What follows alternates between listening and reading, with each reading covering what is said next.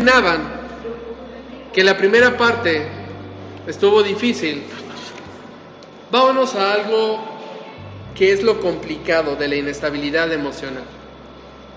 ¿Qué va a generar en nuestras vidas cuando somos inestables emocionalmente? Bueno, segunda de Samuel, capítulo 9, versículo 8, nos enseña a un hombre con una inestabilidad emocional terrible. ¿Por qué? Porque creció sin un papá, creció sin una mamá, creció con un grave defecto en sus pies, siendo bebé lo dejaron caer, y después de eso lo exilian a un lugar donde la gente no lo quiere.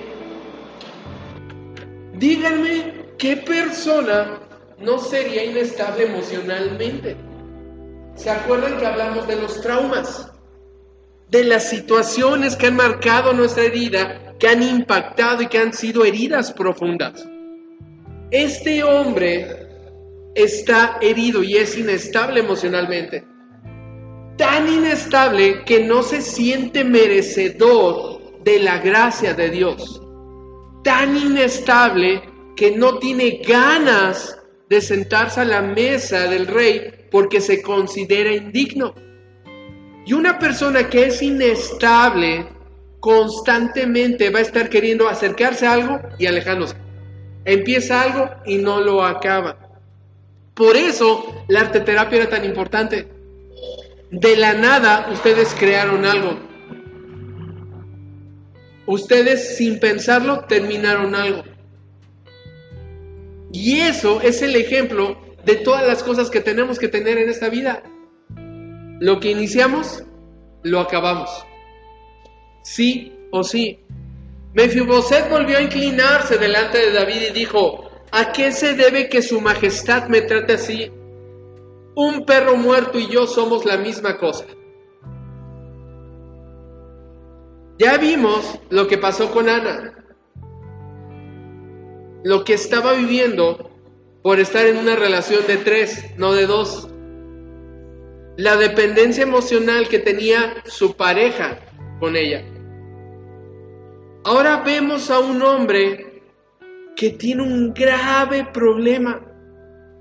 Es tan inestable emocionalmente que siente que ya no puede salir de eso. Un perro muerto y yo somos la misma cosa. ¿Qué causas? ¿Qué va a provocar en nosotros la inestabilidad emocional? Todos conocemos a esta niña llamada tristeza, ¿verdad?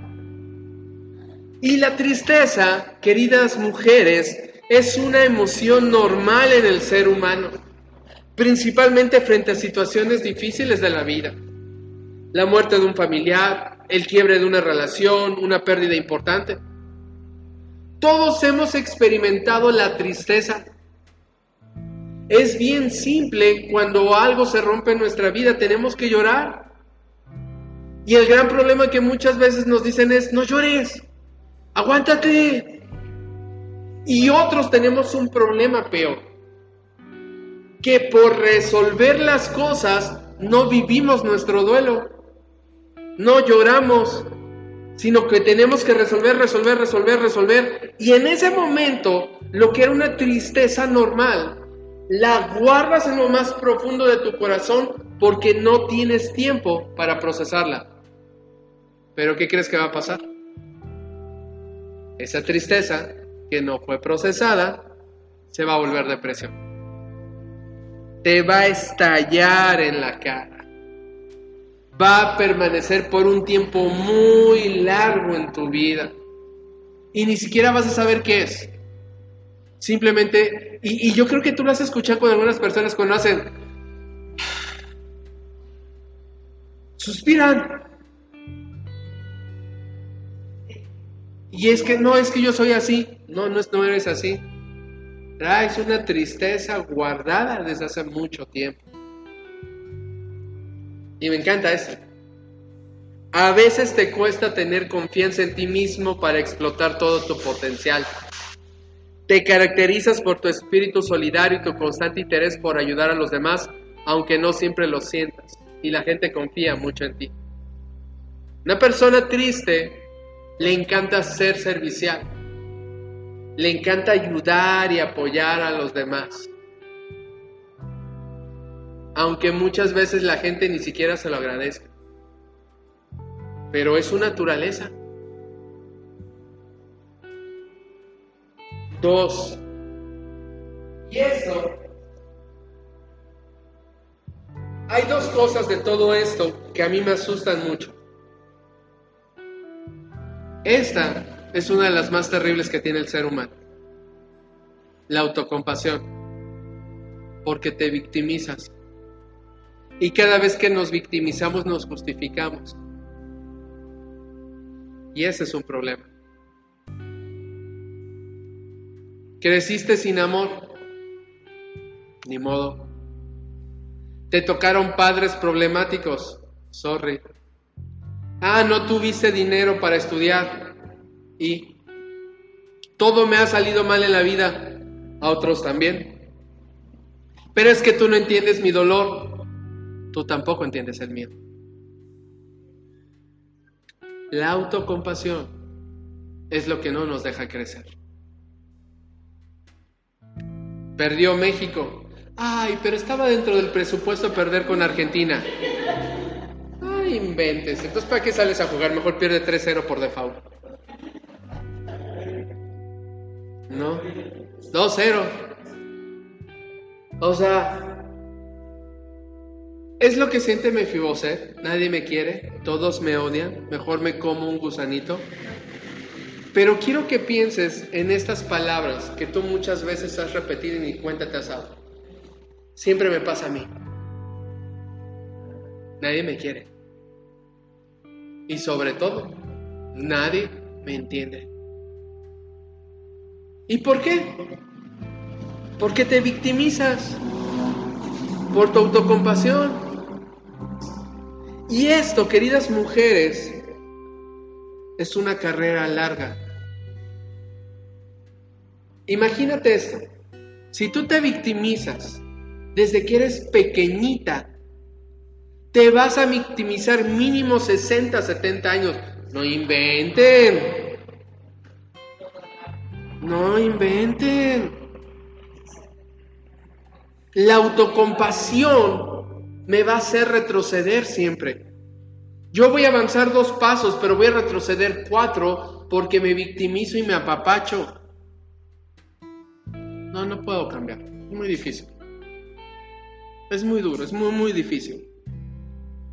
Pero la autocompasión está alimentada en el orgullo. ¿Por qué? Porque piensas que Dios no está preocupado por ti, que te debes de valer por ti misma. Y eso va a fomentar la incredulidad en tu vida. Como no puedo, es que Dios está demasiado ocupado y por eso se fija en otros no tiene tiempo para mí. Y entonces no estás reconociendo uno de los mayores atributos de Dios, que Dios es omnipresente, está en todos lados. Y es omnipotente, todo lo puede. Y como está contigo, está conmigo al mismo tiempo. Cuando la persona que practica la autocompasión se ve abrumada, va a buscar a otros que la consuelen utilizando la manipulación. Y aquí te va queridas mujeres, dentro de su victimismo, muchas veces han intentado manipular a las personas que les rodean. ¿Cómo? A través de tu dolor y de tu tristeza y de una manipulación sutil. Y están como el nene consentido. Apapáchame, apapáchame, quiero que me apapaches, apapáchame, apapáchame. Mujeres, ¿quién de ustedes tiene hijos grandes? Quiero que sean bien honestas. Quiero que sean bien honestas. ¿Cuántas de ustedes, ya siendo sus hijos grandes, se han victimizado y han intentado manipular a sus hijos a través de eso?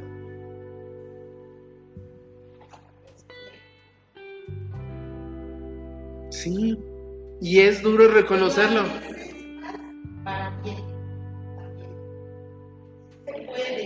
¿Manipular para bien? no es manipulación. La manipulación nunca, nunca, nunca va a ser para bien. No, hay, hay, hay una diferencia entre manipular y dar dirección. En la manipulación caes en el victimismo para lograr que hagan algo. El dar dirección implica, hey, a ver, esto está pasando en tu vida, te va a llevar a esto, yo entiendo que tú eres el que decides y que yo no puedo meterme. Pero mi obligación y mi responsabilidad es advertirte que te vas a estrellar y te vas a, a romper el chip. Eso, eso es dirección. Eso es dirección. Y victimismo sería, manipulación pasiva sería, ¡ay! Yo que me sacrifiqué por ti. ¡Ay! Hasta dejé de comer para que comieras tú. Y mírate. Oh, soy tu madre. Tú no sabes el dolor que tuve que pasar por ti. Victimismo. Victimismo y manipulación. Ah, ¿verdad? Por eso les decía, entiendan la diferencia. Es diferente y es un ejemplo muy duro, pero que es una realidad. A mí me tocó muchas, ver, muchas veces ver cómo mi papá adoptivo le pegaba a mi mamá adoptiva de niño y sentir la frustración de no poder hacer nada. Ella no necesitaba decirme nada para que yo hiciera porque lo veía. Veía cómo la trataba. Solamente me hizo una promesa que el día que yo tuviera fuerzas, lo iba a parar en seco. Y dicho y eso. Pero porque lo vi, no necesitaba decirme nada. Pero esa misma persona que yo en algún momento conmovió mi corazón e intenté defenderla, era la misma persona que se victimizaba para manipularme. Si no te quedas conmigo, dejo de tomar mis pastillas. Manipulación. ¿Entienden la diferencia? Y tenemos que tener mucho cuidado con el victimismo. Porque Dios nos ama por lo que somos, no por lo que hacemos. Este es el principio fundamental del cristianismo. Y la gran diferencia con cualquier religión, tú y yo no estamos aquí por obras. Entendemos la gracia. Dios te ama. Dios te ama. Así como eres. Y claro que quiere cambiar tu vida. Y lo va a hacer. Pero Dios no te ama porque hoy saludaste amablemente a tu vecina chismosa.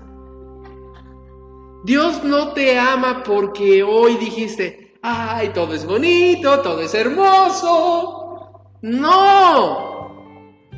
Dios te ama porque Él te creó. Y te ama tanto que entregó a Jesús por ti. No es por lo que tú haces, no es por lo que yo hago. Es cuestión de amor. Tercero, y mujeres, asomecha.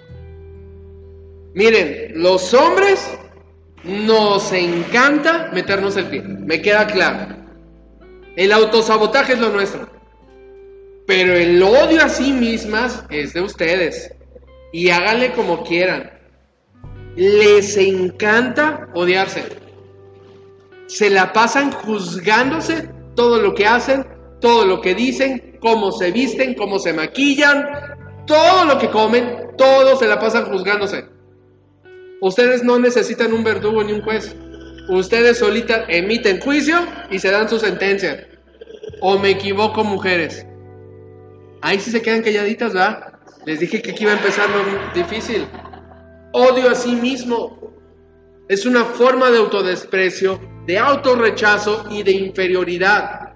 Ahora, ojo, porque el odio a sí mismo se origina a través de un abuso físico, de un abuso emocional o un abuso sexual. Tome nota. En algún momento, y estamos terriblemente en un país donde matar a una mujer es fácil, pero no solamente físicamente, emocionalmente, psicológicamente, verbalmente. Y todas en algún momento de su vida han sufrido un tipo de abuso. Y a partir de ahí no fueron las mismas. Porque se sienten con poco valor. Y ese poco valor muchas veces las hace odiarse a sí mismas y a juzgarse. Y si estamos hablando que Dios las ama por lo que son, no por lo que hacen, tendrían que aprender a que no se pueden odiar a sí mismas, ni a juzgarse. Si tú fuiste abusada físicamente, sexualmente o emocionalmente, está en tu pasado y no tienes por qué cargar eso. Tú no pediste ser abusada. Y muchas veces por eso inicia el odio, porque creen que ustedes tienen la culpa de haber permitido ese abuso. Y no es así. Y tienen que aprender a vivir en libertad. Esta parte es muy complicada porque nos cuesta trabajo reconocerlo y nos cuesta trabajo decir, sí, la neta sí fui abusado. Y eso me trajo un montón de secuelas en mi vida. Vivimos en un mundo imperfecto porque de ahí viene otra parte. ¿Por qué si Dios existe? ¿Por qué Dios permitió que abusaran de mí? Dios no permitió que abusaran de ti. Vives en un mundo lleno de pecado, con gente mala. Y por mucho que intentara cuidarte Dios, Dios te dio libre albedrío a ti y a las personas malas, que pudiendo no hacerlo, decidieron hacerlo y que tendrán las consecuencias de sus decisiones en el infierno. Pero mientras esas personas que abusaron de ti pagan sus consecuencias, Tú no te puedes odiar. Tienes que aprender a soltar. Y más que aventarte un choro de que perdones a la persona que abusó de ti, tienes que entender y perdonarte a ti. No fue tu culpa. No fue tu culpa. Y tienes que vivir en libertad. Y tienes que dejar de odiarte a ti mismo y de juzgarte. ¿Por qué? Porque una persona con un odio hacia sí mismo va a vivir en la autocrítica, en la ironía, en la culpa, en la violencia. Le es difícil amar a otros porque le cuesta trabajo amarse a sí misma.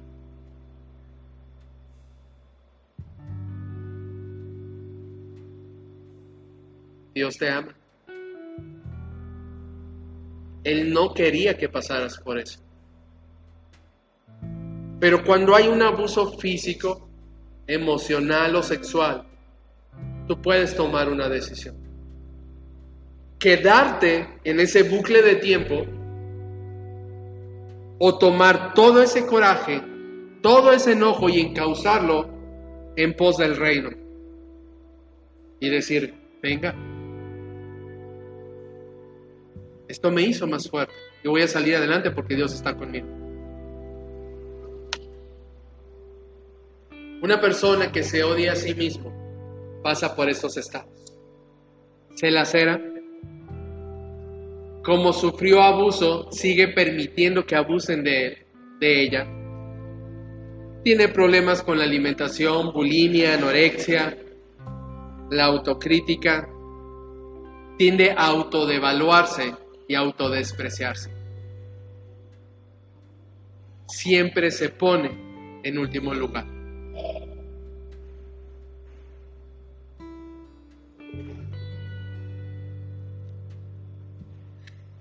Ahí dice que para hacer sanar ese problema, ¿qué dice? Tengo que qué? Tengo que perdonarme y dentro de las medidas de tu paciencia y de tu amor, perdonar a los que abusaron de ti. Y entender que quedó en el pasado. Y se los voy a explicar de una manera bien simple y bien sencilla. Pedro negó tres veces a Jesús. ¿Cómo crees que se sintió Jesús cuando Pedro lo negó? ¿Cómo te has sentido tú cuando tu pareja te niega? Cuando tu hijo te niega, cuando tu hija te niega. Te duele terriblemente. ¿Y qué hizo Jesús? Te perdonó. Ahora, tengo una pregunta para ti. Porque la primera lógica es, ah, pero yo no soy como Jesús. Y ese es tu dolor hablando. Y lo entiendo y lo respeto. Pero si Jesús pudo perdonar a Pedro, Jesús ya te perdonó. ¿No te puedes perdonar tú?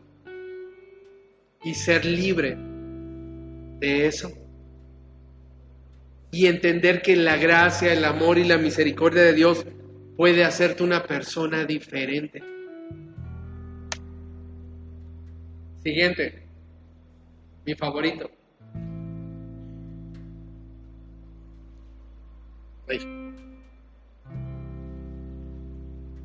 Depresión. Ah. Creo que la depresión es demasiado complicada. Porque a veces estamos deprimidos y ni cuenta nos damos. Por lo que les dije de que muchas veces hubo tristezas en tu vida que como no tenías tiempo guardaste, guardaste y guardaste. Y no procesaste. Pero imagínate esto.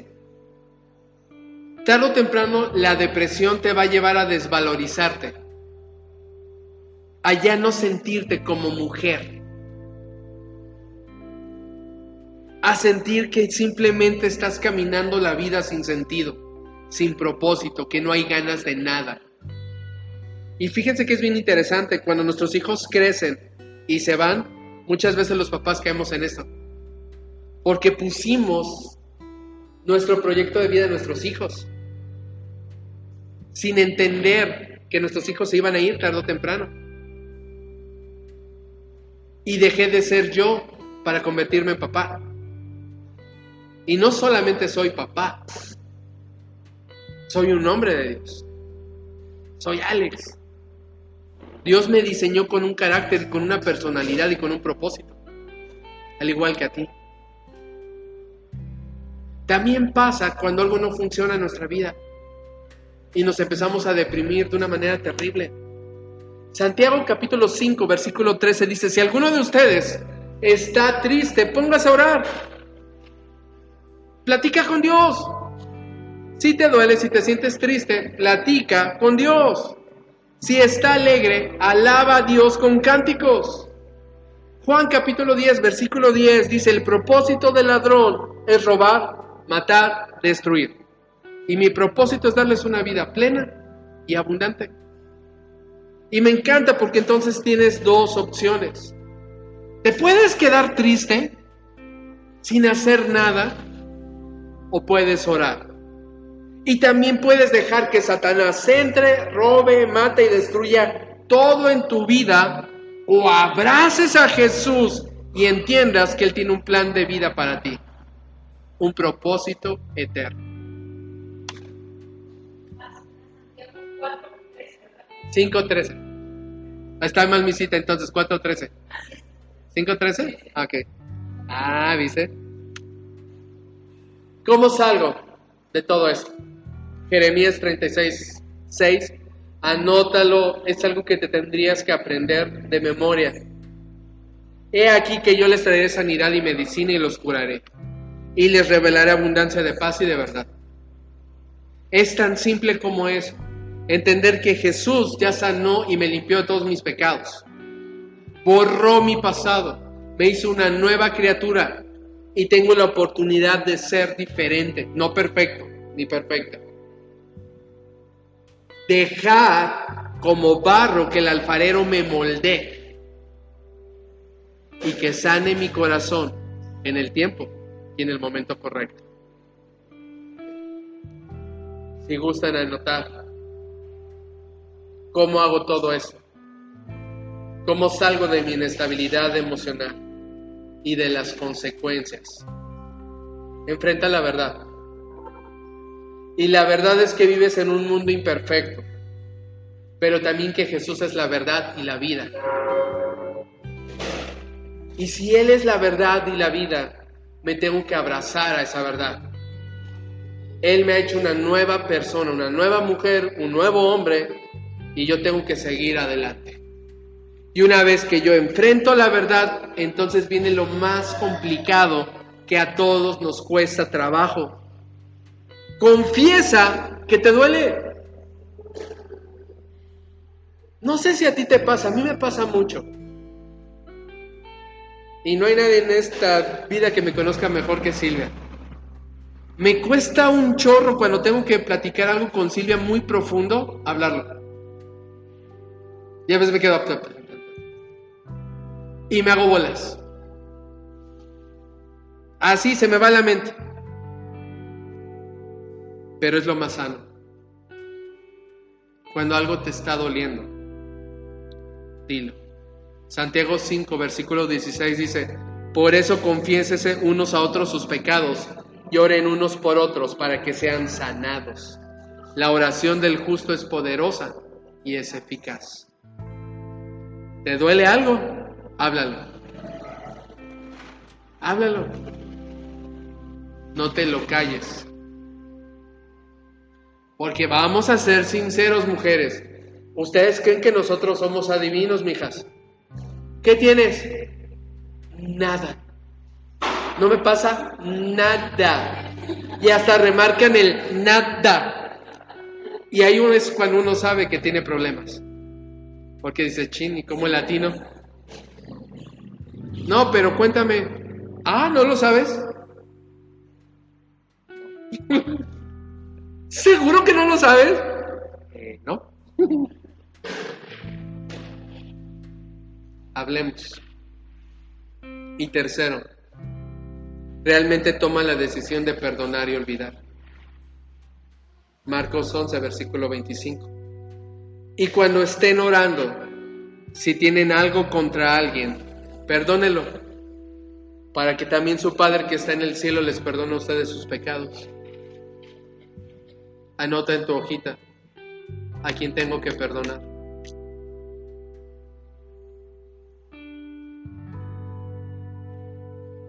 Cosa difícil y complicada,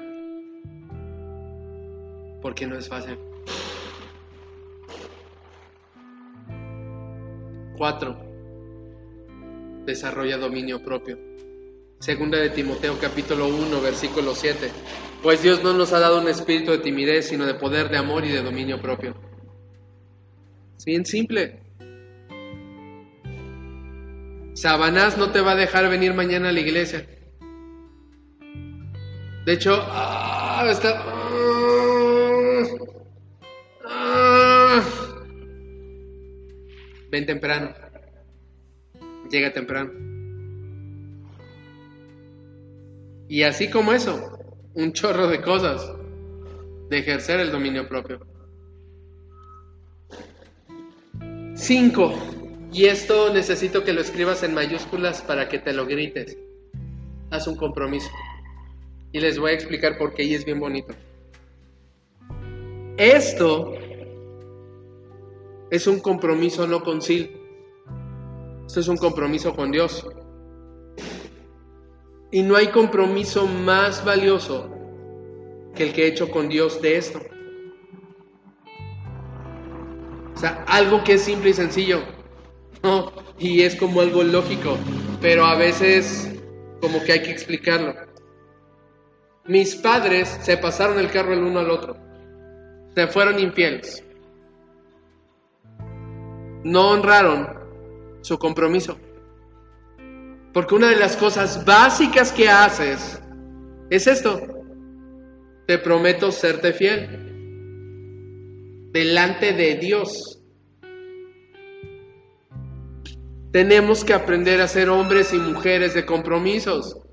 Precisamente en coma, pues le vine platicando a Silvia ayer. Le dije a un tipo, algo que a mí me patea, el hígado, el buche y el nenepil.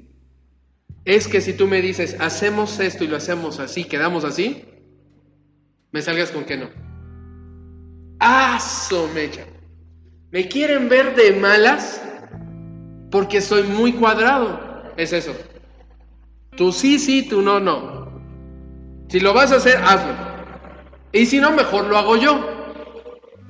¿No? Haz un compromiso. Porque es tu decisión comprometerte con Dios. Y decirle, la neta, Señor, necesito más espíritu. Voy a machinar. Me voy a comprometer. Algo que decía que es como, no sé por qué pasa esto en esta iglesia. Soy una persona que odia llegar tarde a cualquier lado. Lo aborrezco, me pongo mal. A veces pongo histérica a toda mi familia porque no me permito llegar tarde. Es ¡ah! Y cuando veo que la gente llega a la mitad de la alabanza es, Señor, ¿por qué Dios? Amachina, Alex, amachina. Haz un compromiso. Voy a tener la disciplina necesaria para. Seis. Darle prioridad a la intuición del Espíritu Santo es algo fundamental porque es lo que nos permite el discernimiento. Isaías 43, versículo 18 y 19 dice, olviden las cosas de antaño, ya no vivan en el pasado, voy a hacer algo nuevo. Ya está sucediendo. Eso de que, ay, es que yo no puedo cambiar, sí, tú no puedes cambiar solo, pero el Espíritu Santo sí te puede hacer cambiar. Y necesitas empezar a ejercitar tu discernimiento, como el ejemplo que ponía del trabajo, o del fulgencio a la fulgencia. ¿Ok? Vamos a hacer esto. Simple. Es sencillo. Ya le estás leyendo ahí. Te voy a pedir que te pongas de pie. Un momento.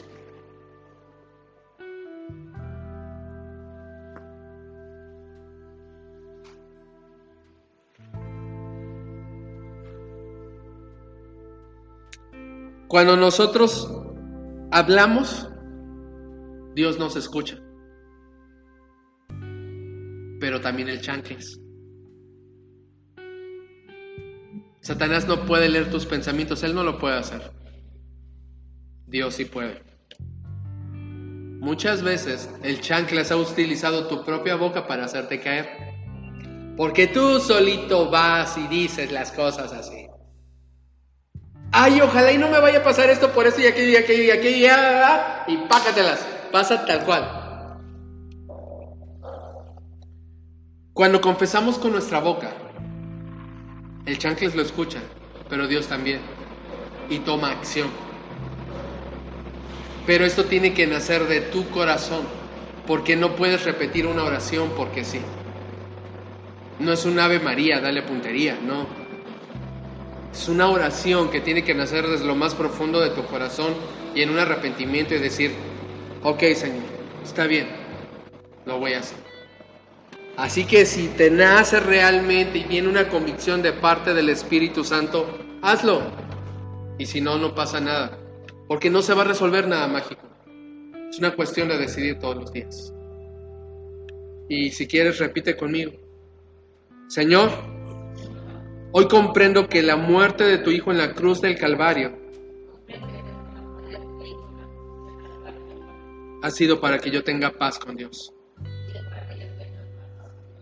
Comprendo que con su muerte en la cruz el dolor ya no tiene poder sobre mi vida.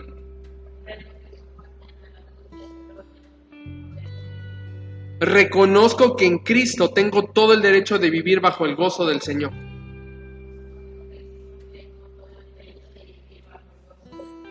Por lo tanto, en el nombre de Jesucristo, echo de mi corazón todo recuerdo perverso, todo lo que me hace llorar, toda amargura y todo sufrimiento que por mucho tiempo dominó mi corazón. Sale de mí ahora por el poder de Jesús. Tengo pleno derecho a vivir en paz dolor, nunca más estarás en mi corazón. Porque soy libre por la muerte y resurrección de nuestro Señor Jesucristo. Amén. Déjeme orar. Amado Dios, trae libertad a nuestros corazones. Solo tú, Espíritu Santo, puedes hacerte cargo de nuestra alma y de nuestro espíritu. Quítanos toda inestabilidad emocional. Enséñanos a vivir y a depender de ti, Señor. A parecernos cada día más a ti. Soltamos todo aquello que nos está lastimando. Soltamos y perdonamos, Dios, todo lo que nos ha pasado en nuestra vida. Confesamos que solamente tú puedes sanarnos y restaurarnos. Bendícenos y guárdanos. En el nombre de Jesús. Amén. Toma tu lugar.